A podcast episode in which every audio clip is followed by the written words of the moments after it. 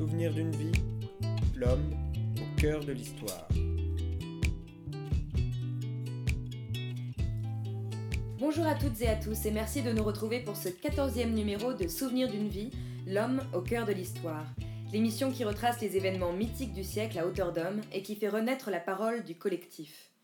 Aujourd'hui, nous retraçons l'histoire de l'insubmersible, plus communément connu sous le nom du Titanic, navire mythifié par le célèbre film de James Cameron, à travers trois récits de passagers du navire, Rose Amélie Icare, Laura Francatelli et John B. Thayer Jr.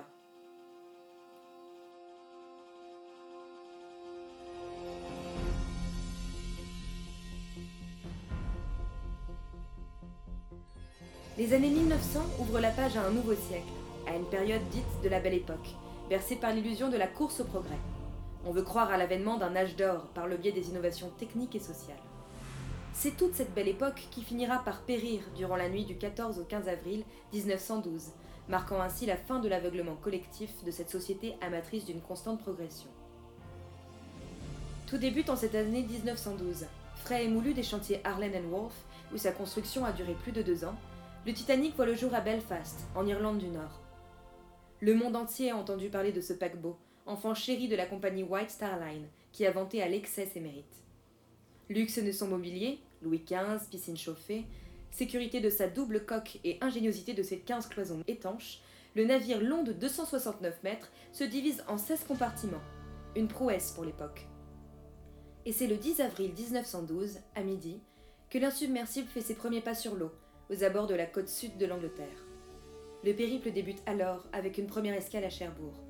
Des centaines de personnes divisées en trois classes différentes montent à bord du Titanic, tous des étoiles plein les yeux, passagers de ces symboles de modernité. Mon nom est Laura Francatelli. J'étais la secrétaire de Lady Lucy Gordon et de Sir Cosmo Duff Gordon. Mes patrons avaient décidé de partir d'Angleterre pour se rendre aux États-Unis le temps d'un voyage. Ils m'ont demandé de venir avec eux. Pour moi, c'était une expérience hors du commun. Aller aux États-Unis sur le bateau le plus luxueux qui existait, je n'aurais jamais imaginé que je vivrais cela. Quand nous sommes arrivés à Cherbourg, on nous a dirigés vers un transborder, le Nomadique. Ce bateau menait les passagers de première et de deuxième classe jusqu'au paquebot.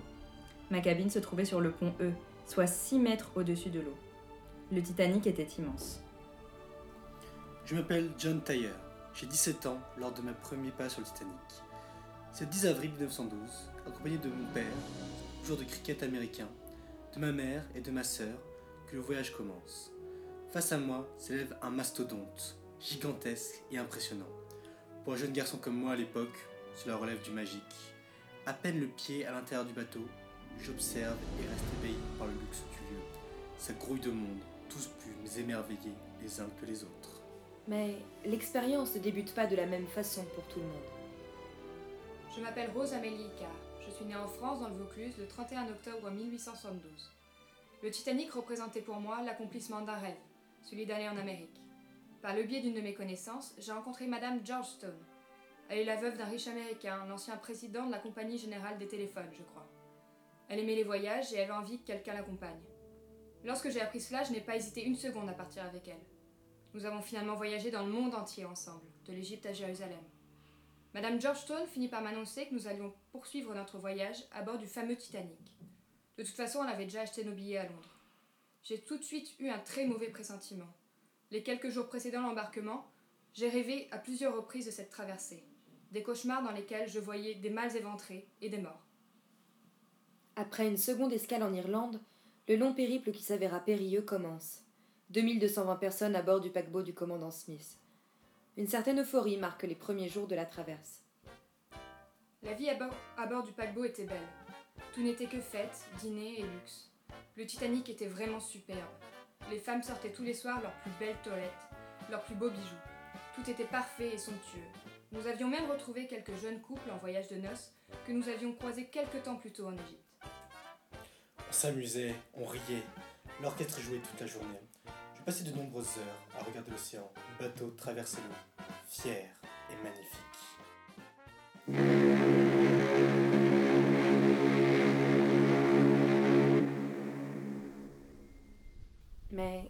Du troisième jour, le brouillard s'installe de plus en plus.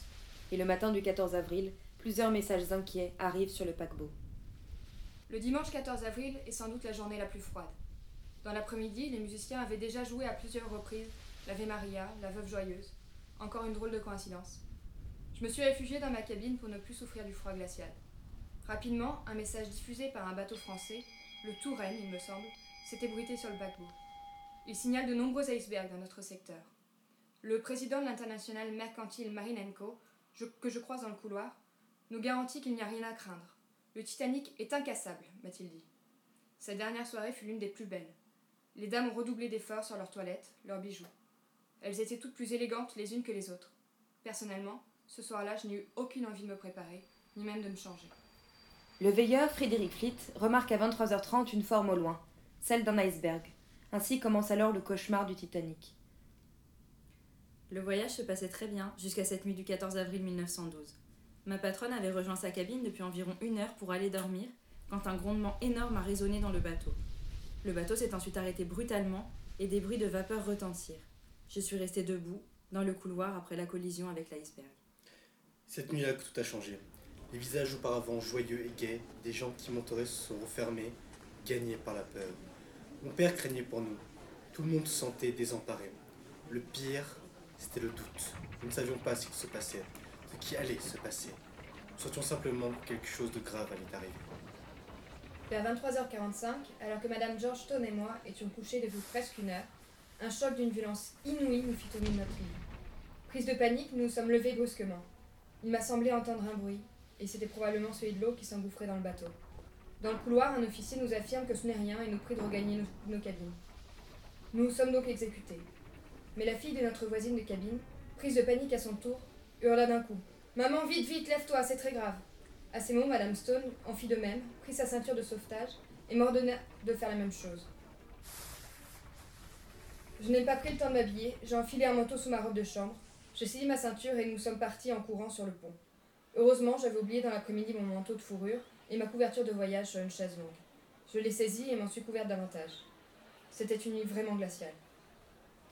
Mais malgré tous les efforts de l'équipage, la glace a déchiré la coque de l'insubmersible. L'eau monte, il faut évacuer au plus vite le géant qui sombre. L'eau a commencé à monter et je suis allée dans la cabine de Lady Duff Gordon. Un homme m'a mis un gilet de sauvetage, m'assurant que ce n'était que par précaution et qu'il ne fallait pas s'inquiéter. J'ai retrouvé mes patrons et nous nous sommes empressés de gagner le pont supérieur. Quand nous y sommes arrivés, les canaux de sauvetage étaient en train d'être rabaissés. Je me suis rendu compte que la mer était plus haute et j'ai dit à Sir Cosmo Duff Gordon Nous coulons avant qu'il ne me réponde N'importe quoi. Chez les passagers, un sentiment de peur se propage au rythme que l'eau se met à monter dans l'embarcation.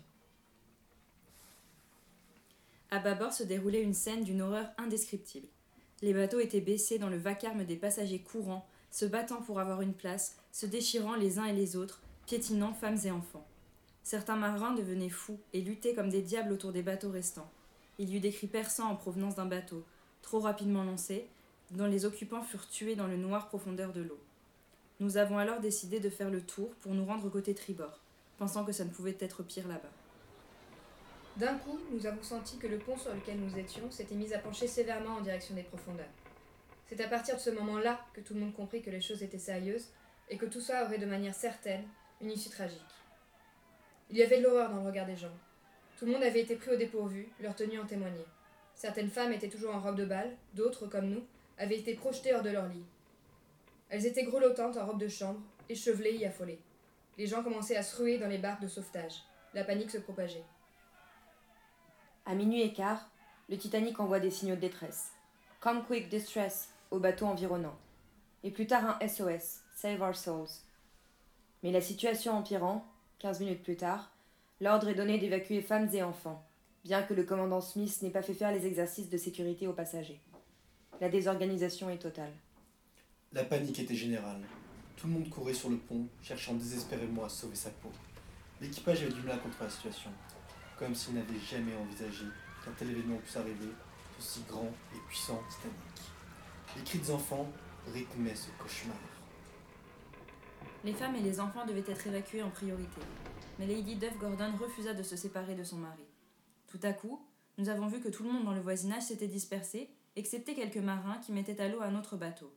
Nous avons découvert ensuite qu'il ne s'agissait pas d'un canot de sauvetage, mais plutôt du bateau d'urgence du capitaine.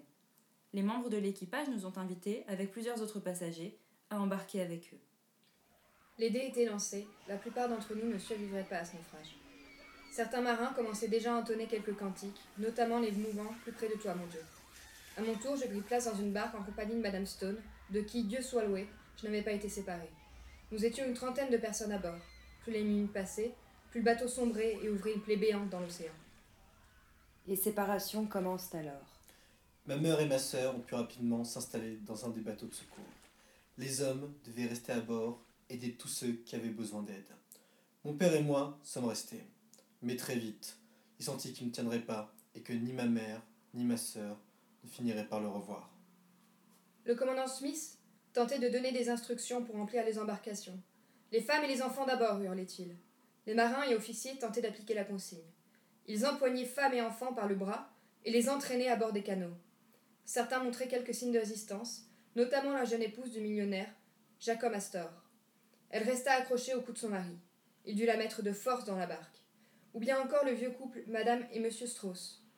Après avoir sommé sa femme de chambre d'y prendre place, elle refusa d'y monter à son tour, ne voulant pas séparer son mari. La déclaration qu'elle fit me laissa sans voix. Elle, elle restera, je pense, gravée à jamais dans ma mémoire. Elle dit Nous sommes mariés depuis cinquante ans, nous ne nous sommes jamais quittés, je veux mourir avec vous. Une seule solution pour les femmes et les enfants s'éloigner du géant. On nous a ensuite donné l'ordre de ramer pour nous éloigner le plus possible du navire. J'ai entendu des gens dire que si le Titanic coulait, il nous emporterait. Un officier nous avait mis en garde. Ramez fort, vous n'avez que 25 minutes pour sauver votre vie. J'ai pris les rames et me mis à pagayer jusqu'à ce que mes mains soient recouvertes de sang et mes poignets paralysés pour éviter d'attraper dans le gouffre du Titanic. Une fois hors de danger, j'ai senti une présence humaine sous mes jambes. C'était un homme, à plat ventre, au fond de la barque et ne nous révéla jamais son identité. La mer était calme. Nous regardions au loin les lumières du paquebot, tragiquement toujours aussi superbes. Qui aurait pu deviner les scènes d'horreur qui étaient en train de s'y dérouler? Et tout d'un coup, les lumières se sont éteintes. Des cris et des hurlements horribles se mêlaient au craquement du bateau. Puis, plus rien. Le bateau venait de couler en emportant dans sa chute des centaines de personnes. Finalement, nous étions déjà loin quand on l'a vu se dresser et plonger. À ce moment-là, il y a eu un gigantesque grondement, puis des cris et des pleurs. Je ne sais pas combien de temps ils ont duré. On ne disait presque rien. Nous étions dans le noir. 2h20, le Titanic disparaît dans l'océan. Si certains sont en sécurité sur des embarcations, d'autres n'ont pas la même chance. Ce fut le cas du jeune John, 17 ans à peine. Le plus terrible, c'était le froid. Sous le choc, en atteignant l'eau, mes poumons avaient expulsé tout l'air qui contenait m'enfonçant dans les profondeurs d'océan, très loin, virevoltant en tous sens. Je me mis à nager pour m'éloigner du navire. Je parvins à la surface, les poumons en feu, mais sans avoir avalé une goutte d'eau. Pour moi, comme pour ma montre, le temps s'était arrêté à 2h22. Une sorte de halo entourait le paquebot, qui se dressait dans la nuit comme s'il était en feu. Je le regardais. Mon regard ne parvenait pas à s'en détacher. Je restais sans nager, fasciné. Le froid et la fatigue commençaient à se faire sentir, mais mon gilet de sauvetage maintenait ma tête et mes épaules hors de l'eau. Soudain, toute la structure du navire parut se scinder en deux et exploser. La seconde cheminée se souleva dans un nuage d'étincelles. J'ai cru qu'elle allait s'écraser sur moi. Elle s'abattit sur l'eau, me manquant de 6 ou 9 mètres. Les remous provoqués par sa chute m'entraînèrent au fond, encore plus loin. Je me débattis à bout de force.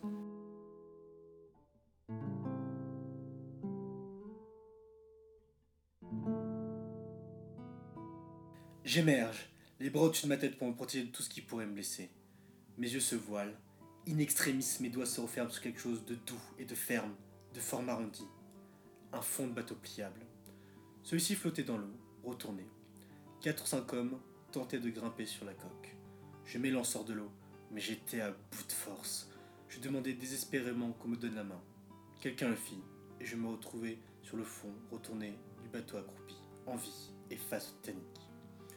Il devait rester près de 1500 personnes à bord. Et celles-ci, qui étaient là, s'amassaient en groupe, s'accrochaient par grappes entières qui finissaient par tomber, tout ensemble, ou bien à deux ou trois mesures que les 80 mètres formant l'arrière du bateau se levaient dans le ciel. Le paquebot s'enfonça doucement dans l'eau. Il ne restait guère que le feu des étoiles pour nous éclairer. une minute s'écoula. Un appel au secours brisa le silence de mort, qui peu à peu s'amplifia la voix des 1500 personnes tombées à l'eau et se changea en une longue plainte incessante qui nous entoura de toutes parts. Cela ressemblait au crissement des insectes par la nuit d'été. Ce cri terrible et continu se prolongeait entre 20 et 30 minutes, pour s'éteindre tout à fait quand plus personne n'eut la force de résister davantage à l'eau et au froid. Les canaux, à moitié remplis, que nous voyions à quelques centaines de mètres de nous, ne firent jamais demi-tour. Pourquoi? Encore aujourd'hui, je ne me l'explique pas. Comment un être humain a pu ne pas répondre à ces cris? On dit qu'ils auraient craint d'être submergés par la multitude des gens qui se débattaient dans l'eau. Le plus déchirant dans cette tragédie, c'est peut-être cela, que des bateaux qui n'étaient qu'à moitié remplis ne viennent pas secourir les malheureux. Ils étaient là, à 400-500 mètres de nous. Ils entendaient les cris, et ils ne bougeaient pas. S'ils étaient venus, des centaines de gens auraient pu être sauvés. Personne ne peut expliquer cela. Nous étions 28 sur notre contournée. Nous flottons très bas dans l'eau. La mer s'était peu à peu agitée, et par moments, des vagues se déversaient sur nous. Harold Bride, l'assistant radio, était allongé devant moi, les jambes dans l'eau. Et nous chantions des cantiques, nous récitions des prières. C'est Harold Bride que nous devons n'avoir pas perdu espoir. Il n'a cessé de nous répéter les noms des bateaux qui avaient répondu à ces signes de détresse et d'affirmer, dès que quelqu'un commençait à douter, qu'il n'allait plus tarder à se montrer. Durant tout ce temps, personne n'osa faire un mouvement, de crainte de voir notre périlleux support se renverser et nous jeter à l'eau. La poche d'air sous le fond s'amenuisait inexorablement et nous enfoncions de plus en plus. Mais un événement va donner un autre tournant à cette catastrophe. Comme prévu, quelques instants avant 4 heures, nous aperçûmes à l'horizon les feux de tête de mât du Carpathia. Nous fîmes innovation, était notre sauveur, une lueur d'espoir veillait le jour dans les yeux de quelques rescapés du naufrage. Plus tard dans la nuit, le Carpathia est arrivé et nous a sauvés. C'est finalement par ce bateau que nous avons terminé notre voyage vers New York. Ce tragique incident aura marqué les esprits de chacun. Bien que cela soit passé il y a 43 ans, j'ai régulièrement l'impression de tout revivre. Nous avons passé la nuit sur cette barque, transit froid et épuisé. Au petit matin, nous avons décidé de retourner sur les lieux du naufrage, dans l'espoir d'y retrouver quelques survivants. Mais tout était calme, comme si rien ne s'y était jamais passé. Les femmes avaient perdu leur mari, des mères avaient été séparées de leurs enfants. Je vis une femme qui avait perdu son bébé dans les vagues en pleine mer. Elle était devenue complètement folle. On lui présenta un autre enfant et elle le prit pour le sien. Chacun y allait de son récit, de son histoire. On raconta par exemple qu'un homme donna sa place et sa ceinture de sauvetage à une vieille dame et lui demanda de prier pour lui. On raconta aussi que le milliardaire Benjamin Guggenheim, qui, après avoir aidé les marins à sauver femmes et enfants, mit son plus beau costume avec une rose à sa boutonnière pour mourir. Ce naufrage aura marqué ma vie. J'ai connu la peur, j'étais confronté à la mort, notamment à celle de mon père. Je rêve encore aujourd'hui de ce tragique événement qui me torture toujours autant. Le naufrage de l'insubmersible aura duré 2h40 et aura entraîné la mort de 1522 personnes. 40% en première classe, 56% en seconde, 75% en troisième et 76% pour l'équipage. Il faudra attendre 1985 pour qu'on retrouve, par 3550 mètres de profondeur, les restes du Titanic, ce bateau qui ne pouvait pas couler. Et pourtant, la nuit du Titanic continue à hanter l'imaginaire de millions de personnes. Merci à toutes et à tous, c'était Souvenir d'une vie, l'homme au cœur de l'histoire. Et l'on se retrouve la semaine prochaine pour un nouveau numéro. Nous remonterons le temps pour nous replonger au temps des Black Panthers, mouvement mythifié par la figure de Malcolm X.